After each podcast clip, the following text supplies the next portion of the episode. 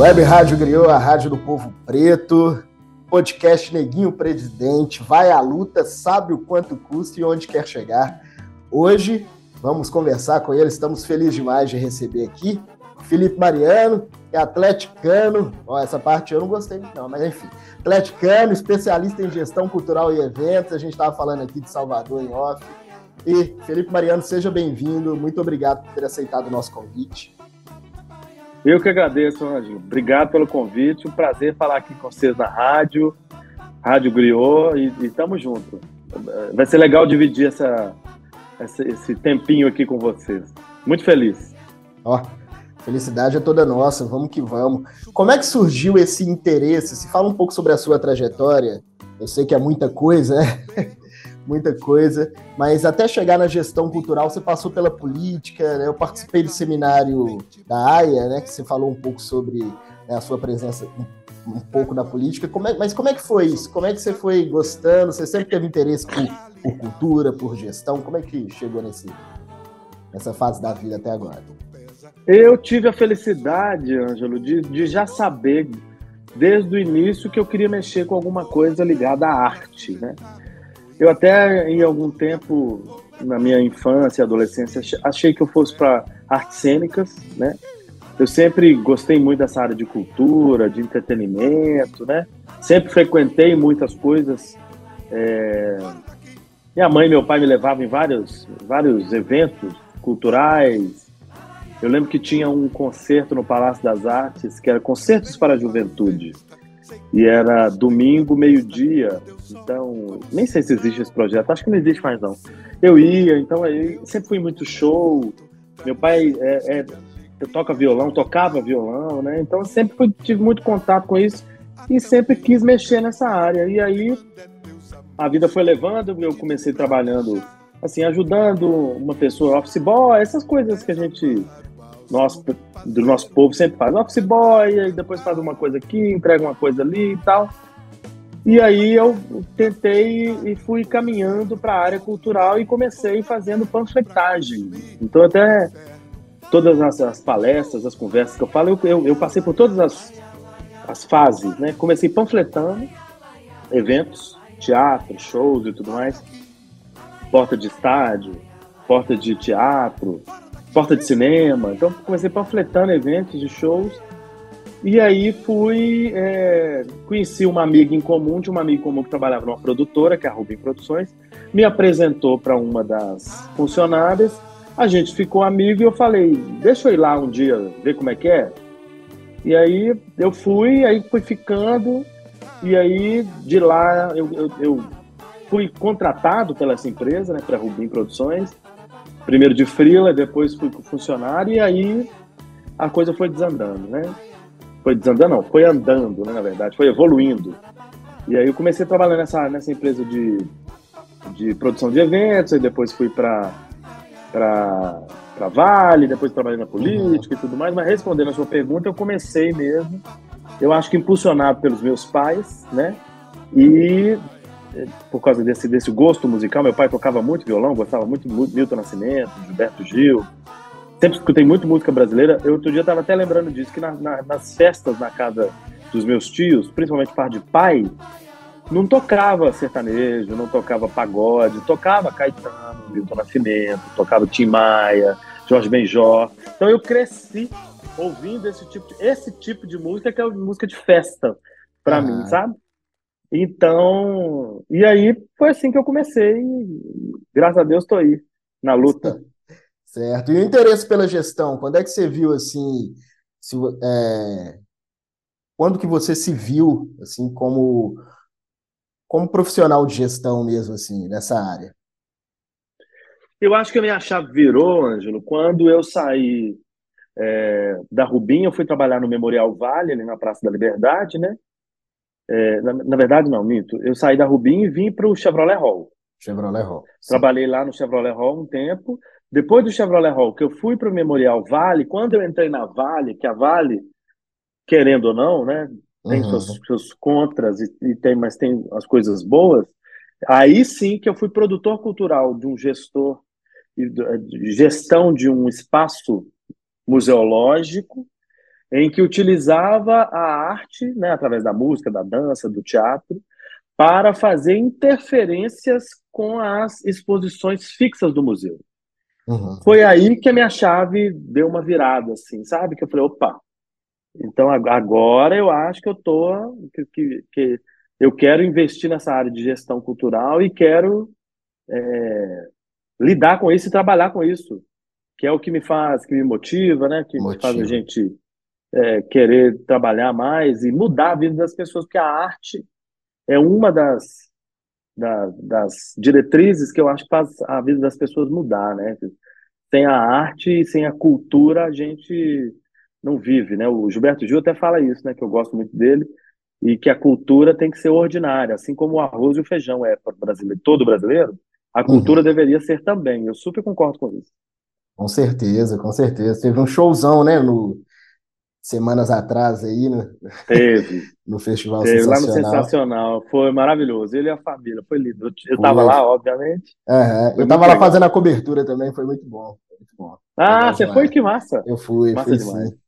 E como que você, é, desde o início, desde o início da sua trajetória nessa área de eventos, como é que você via a presença das pessoas pretas?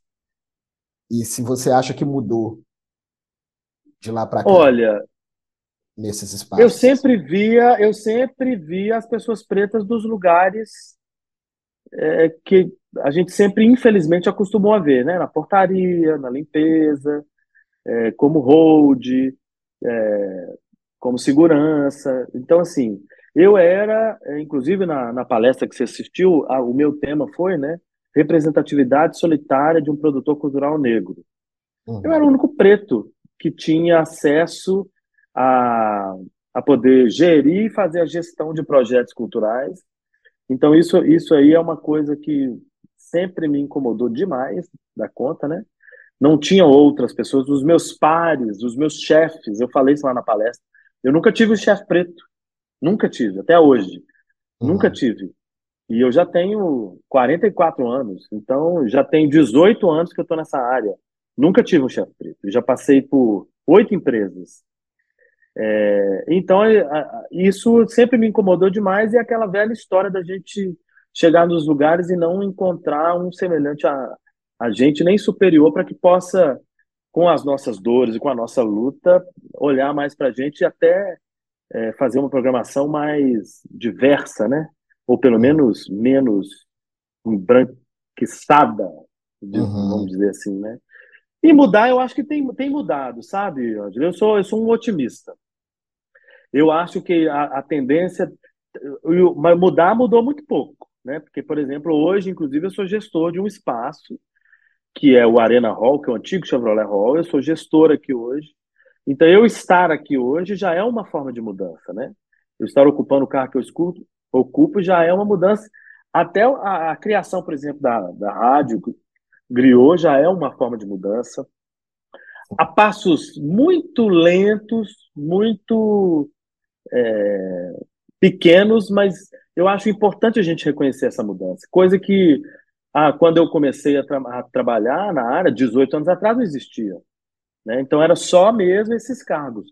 Hoje, a gente, hoje mesmo, inclusive, foi sabatinado o primeiro diretor do Banco Central Negro da história do Brasil. Olha só. Então isso, isso, isso, isso quer dizer alguma coisa. A gente está mudando. Falta muita coisa, uhum. mas está mudando e eu acho que vai mudar para melhor, se Deus quiser. E aí, aí é um caminho sem volta, né? É, é um caminho sem volta. Aquilo que diziam que a gente não tinha qualificação, né? Sempre tinha Sim. desculpa, né? Ah, é difícil. Até tem uns que ainda ousam falar, né? Até hoje. Ah, é difícil encontrar onde estão esses profissionais qualificados, pretos, né? E pretas e tal. É, isso e... não existe mais. Isso, é, isso já acabou. Eu, inclusive, estou fazendo uma, uma seleção aqui uhum. e estou pegando currículos só lá da palestra que, que eu fiz. Olha aí, eu recebi legal. muitos currículos então, uma pessoa já vai começar semana que vem, uhum. uma pessoa preta, para trabalhar na bilheteria aqui do espaço.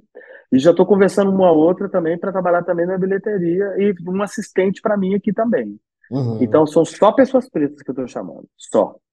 Então, nós vamos dominar isso aqui mesmo, né? eu não estou nem aí. E é isso. É isso aí. Começa com espaço, depois a gente vai ocupando outros isso. espaços, né? É, eu comecei uma pesquisa, né? Desde quando foi criado o podcast. Eu sou do teatro também. E a ideia é fazer um personagem ah. que vai ser eleito o primeiro presidente preto do Brasil eleito. Né? A gente teve o, o Nilo Peçanha, que, que herdou o cargo de Afonso Pena. Dizem que ele não se considerava preto e tal, mas a ideia é construir essa trajetória.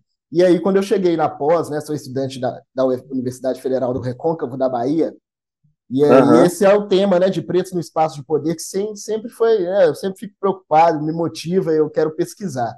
E aí a meu, minha pesquisa de trabalho de conclusão de curso é os pretos nos cargos de secretar, secretárias e secretários, né, de cultura nos estados e das capitais, assim, que a gente tem poucos, assim, se a gente for olhar, tem uma foto do fórum de dirigentes de cultura e vai ver lá a maioria é, é, é branco, é quase que na totalidade. A gente tem uma ministra hoje.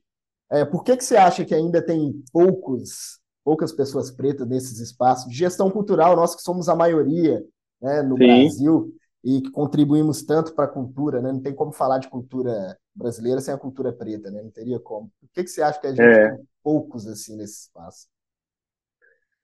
Eu acho que é pela, pela, pelo processo de de escravização mesmo que a gente sofreu, né? Então é aquela velha história, né? E, e o dia 14 de, de maio? E aí? É, o que, que aconteceu? Acabou. né? Uhum. Exatamente, exatamente. No dia 14 aconteceu o quê? Não, não, não teve nenhum processo, nenhum, nenhuma política pública na época para poder a, nos acolher nesse sentido, em todo, aliás, em todos os sentidos.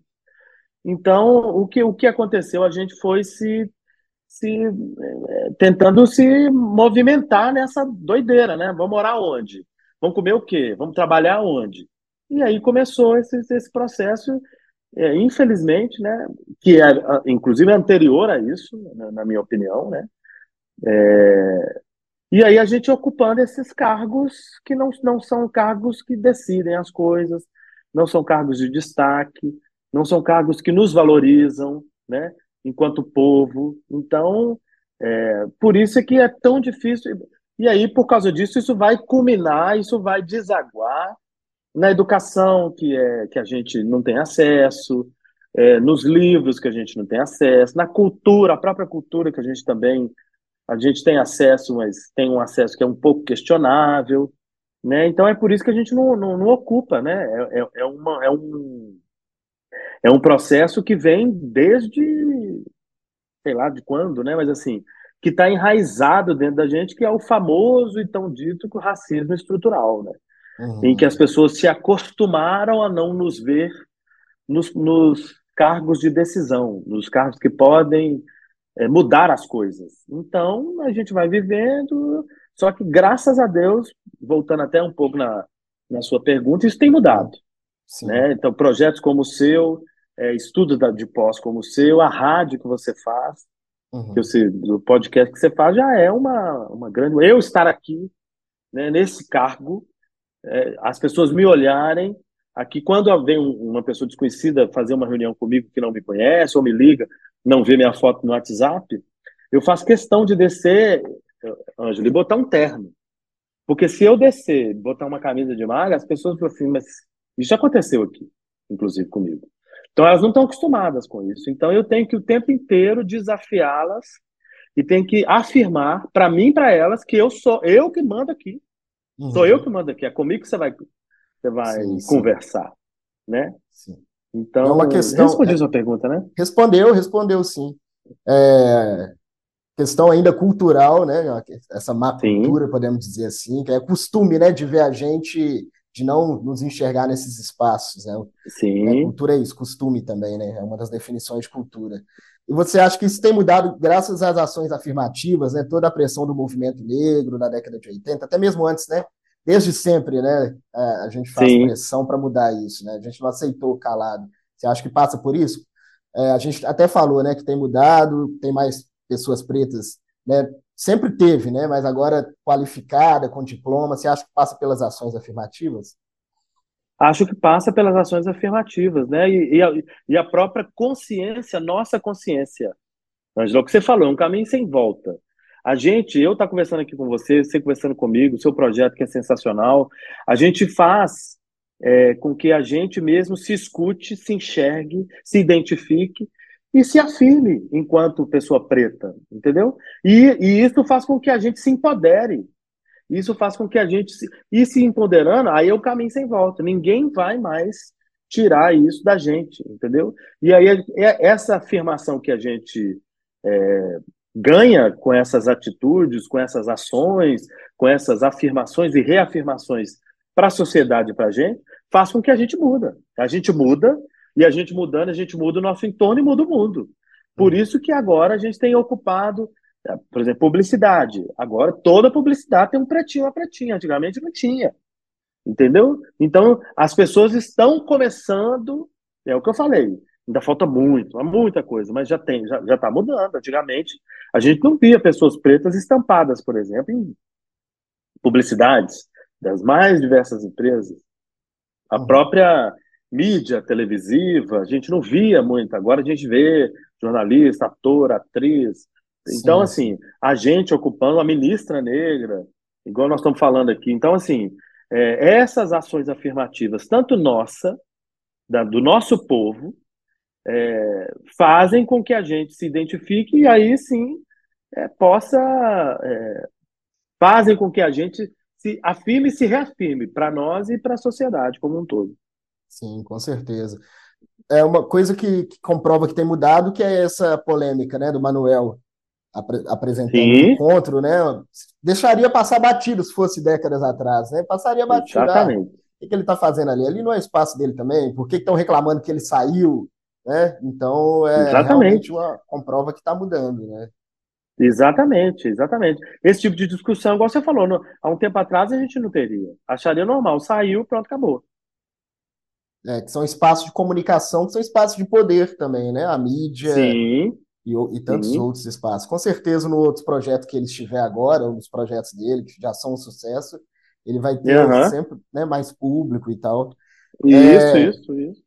E como, que você, tá, como é que está o, o, setor de eventos do pós-pandemia? Assim, a gente já pode falar pós-pandemia, não sei, a gente está em 4 de julho de 2023, para quem está ouvindo aí no futuro, a gente está aí no finalzinho de pandemia, talvez, né?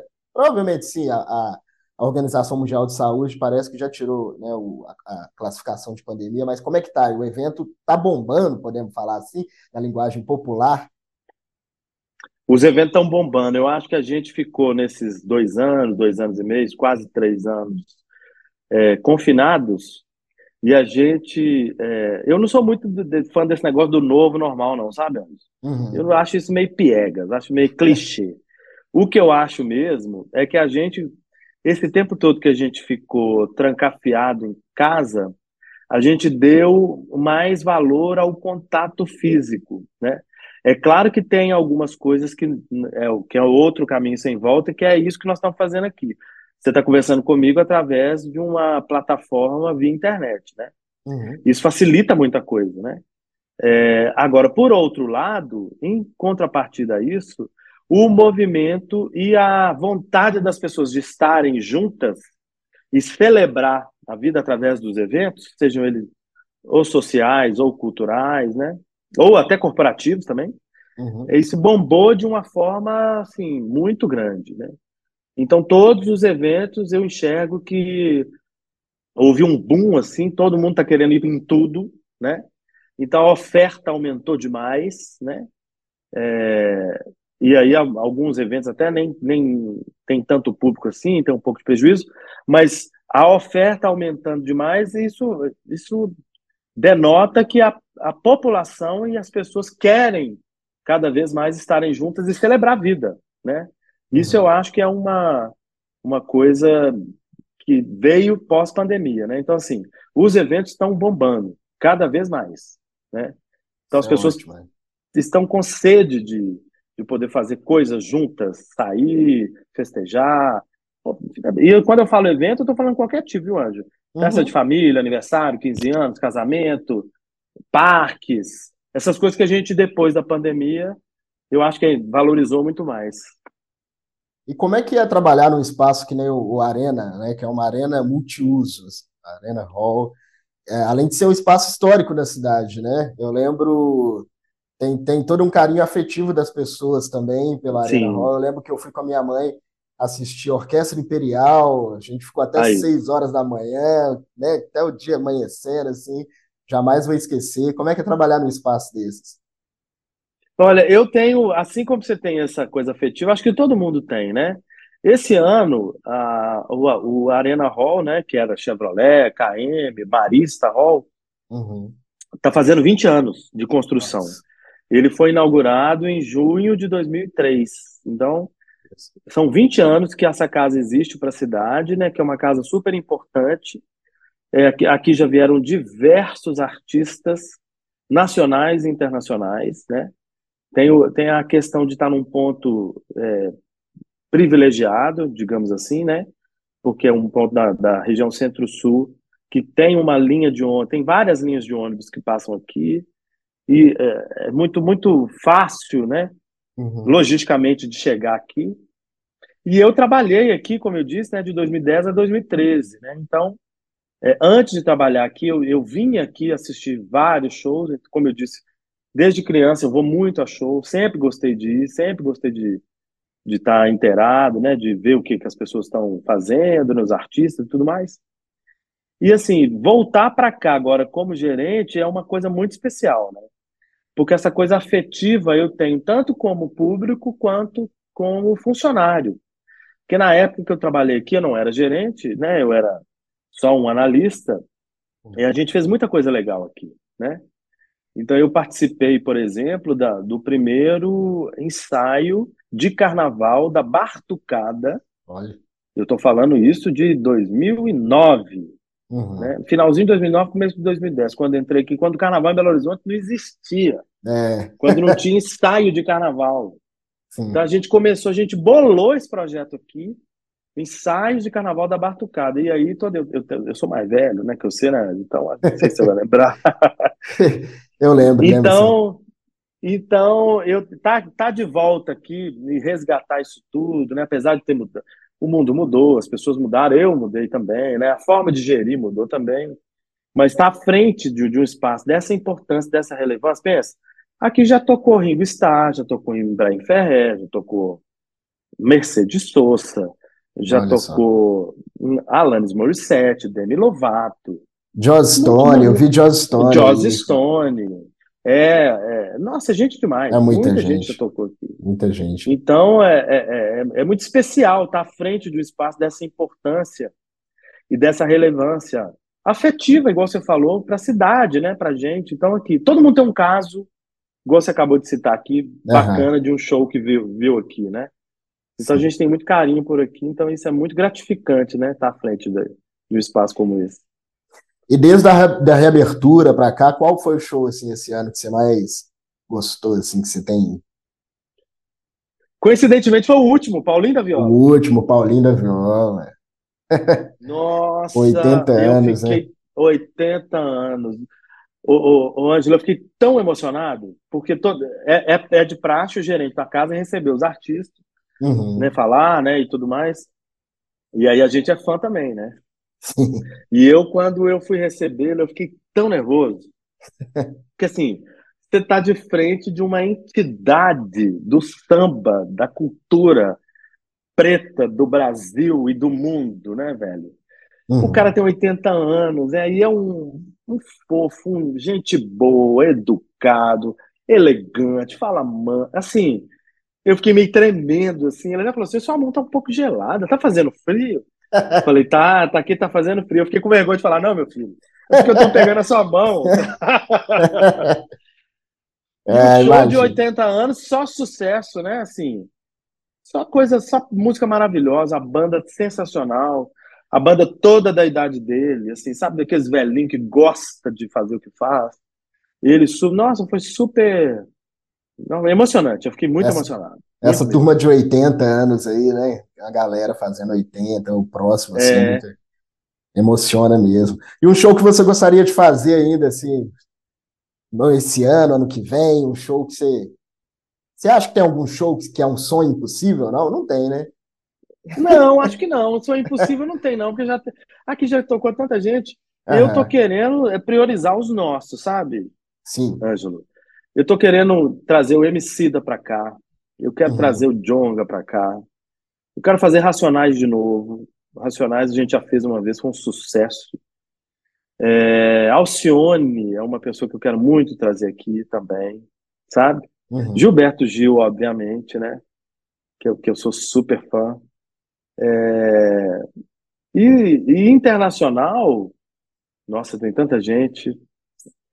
Meu sonho era trazer Steve Wonder para cá, sabia? Nossa, Steve. Nem sei se pois ele tá é. fazendo show mais. Mas se tivesse fazendo, eu queria trazer ele para cá. Ia ser um showzaço. É, é um showzaço, é uma universidade, né? Cara. É, exatamente. É. A gente teve também os, o The Manhattans, que uhum. veio também um dia antes do Paulinho da Viola, que foi muito legal também. Eu vi que é uma imagens. banda de soul music, é super legal. Foi assim, emocionante também, assim, tá de frente a, a uma banda que super contribuiu para soul music, sabe? Uhum. Mundial, é, foi legal também. Ótimo, ótimo. Para a gente finalizar, tem uma música que você gostaria de indicar para ser uma trilha sonora, um fundo aqui da nossa conversa? Meu Deus do céu! Muitas, né? Nossa senhora, você me pegou desprevenido. Música? Nossa, tem Música tantas... ou artista, né? Assim que aí a gente vai. Ah, eu vou ficar com o Gil, né? Eu sou o apaixonado Gil. com o Gil. O Gil tem tanta música bonita, o, o, Ângelo. Eu, eu piro numas músicas do Gil. Eu fico ouvindo muito. No meu Deezer sempre fala assim: seu mês musical. O ah. artista que você mais ouvir. Eu acho ele de uma, de uma, nossa, assim, de uma fineza com as palavras e com, com o som, né? E, e, e gosto demais. Qualquer música que você botar dele, para mim, tá, eu fico super feliz tem tantas músicas bonitas, eu, eu tenho. Eu, eu, eu fico pirando na, na, nas músicas e, e, e, sou uma pessoa que fico citando, às vezes, as letras, até para a gente é, introjetar ela mesmo uhum. dentro da gente, sabe? Sim, Tem sim. uma música, inclusive, que eu, que eu gosto. Ela é muito triste, não, você não vai terminar com ela, não, você vai terminar com outra. ah, Mas que eu gosto muito dela, que é uma que ele fala que chama Pai e Mãe, que ele fez para a mãe e para o pai dele não sei se você conhece, que ele fala, uhum. eu passei muito tempo, é... Como é que ele é? Eu passei muito tempo, eu passei muito tempo aprendendo a beijar outros homens como beijo meu pai. Uhum. Eu passei muito tempo para saber que a mulher que eu amei, que eu amo e que amarei, será sempre a mulher como é minha mãe. Nossa. Olha, isso é, é uma música. É uma música. Isso é Gilberto é um... Gil. E tem, uhum. e tem uma outra que é mais famosa também, que eu também adoro falar isso. É sempre bom lembrar que o copo vazio está cheio de ar. Essa, essa ele fez com o Chico, né? É ele e o Chico. Então, é. é. assim, eu é adoro. É poesia, né? É música, é poesia, é lição, é poesia. né? Tem, tem todo um, é. um, contexto aí. Eu lembro do, lembrei de um trabalho agora do Fernando Limoeiro, lá no Teatro Universitário, que é, a gente pegava a letra e trabalhava ela, e fazia uma cena e tal, porque é isso, né? Às vezes com a melodia você esquece, isso. né, de prestar atenção naquilo que a letra está dizendo, mas Exatamente. diz muita coisa, diz muita coisa para a gente refletir muito. Então, agradecer, muito obrigado, viu? Muito obrigado pela conversa. Eu que agradeço. Obrigado, obrigado, Anjo. Valeu demais. Foi ótimo. Agora, para a gente finalizar mesmo, qual que é que você fala para aquele jovem, aquela, né?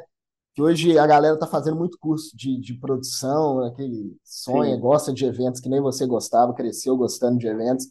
Qual, qual que é a dica que você dá? Uma dica que você não, talvez não teve quando você começou, e você daria para esse jovem? Assim?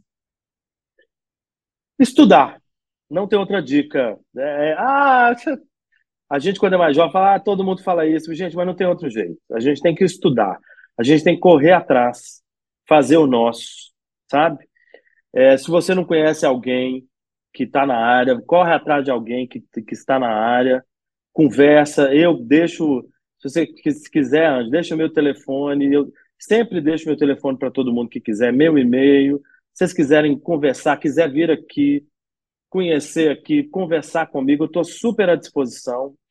É, o que eu não tive, o que eu acho que, é, que a dica que eu quero dar é procurar uma pessoa que esteja disposta a ajudar vocês, porque isso é fundamental, né? Fundamental. Então a gente se, se, se identificar né, e se ajudar. Né? Então, eu, sou, eu também sou um preto que estou aqui, que acho que dei certo e que pode ajudar vocês que ainda sonham. Então, assim, se não for eu, procura outra pessoa, corre atrás, vê quem faz, quem não faz, procura ler as, as como é que fala? As, as sinopses. Uhum. É, por exemplo, se você for ver um filme, vê quem é que produziu, vê se o cara é preto, se ele tem Instagram, vai correndo atrás, segue ele, chama no direct. Tem que fazer o seu, tem que correr atrás, né? E nas músicas, ver quem está tocando, quem está produzindo, qual o nome do cara, se o cara é preto, se não é. E, e vai, e vai correndo. Hoje com a rede social é muito mais fácil, né? Uhum. Guarda o telefone de todo mundo. Essa é outra dica fundamental, que uma hora você vai precisar. Vai precisar. Tem uma agenda robusta de pessoas. E faça uhum. seu network, que é uhum. com o network que as coisas vão acontecer. É ótimo, ótima dica. E não só para jovem, eu falei jovem, mas é qualquer idade, né? E aí, se quiser qualquer idade. De, de, né, de profissão, fazer, né? Nunca é tempo de mudar, né? Sempre há tempo de mudar, né? Se quiser é. mudar de, de, de, área e tal. Eu, por exemplo, até papelzinho que a pessoa dá na rua, é, você quer seu amor de volta, mãe Carmen de não sei o que, eu guardo. Uhum. Porque se a gente precisar de uma pessoa fazer um evento que precisa, eu tenho o telefone é. dela lá. Então, assim, é, guarda o telefone de todo mundo, uma hora você vai precisar. É isso aí. Muito obrigado mais uma vez, parabéns pelo trabalho e a gente vai encontrando por aí. Tá Beleza, obrigado, Anjo. Obrigado ao pessoal todo que assistiu e que ouviu. Tamo junto. Tamo junto, é isso aí, Neguinho. O presidente vai à luta, sabe o quanto custa e onde quer chegar. Na Web Rádio Griot, a Rádio do Povo Preto.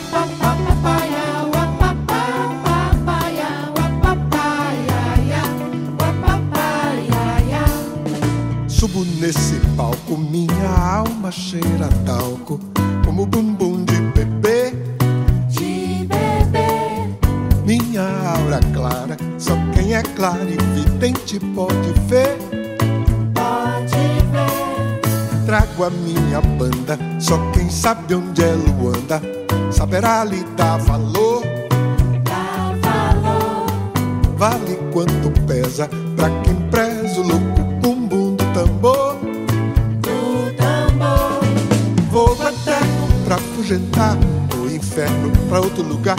Fogo eterno pra consumir o inferno fora daqui. Alaia, alaia, alaia, alaia, alaia. Fora daqui. Alaia, alaia, alaia. Fora daqui. Laia, laia, laia, laia, laia. Fora daqui. Laia, laia, laia, laia, laia. Venho para a festa, sei que muitos têm na testa o Deus Sol como sinal. Um sinal. Eu, como devoto, trago um cesto de alegrias de quintal. De quintal.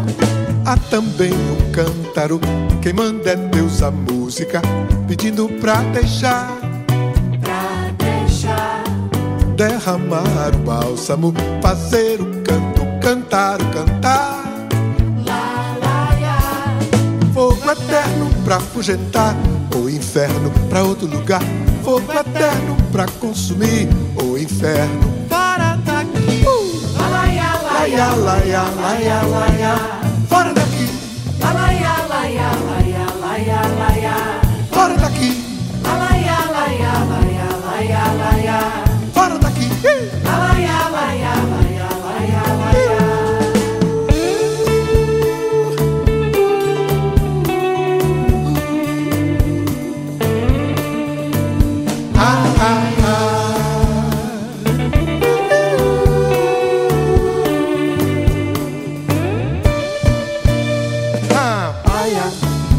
Para para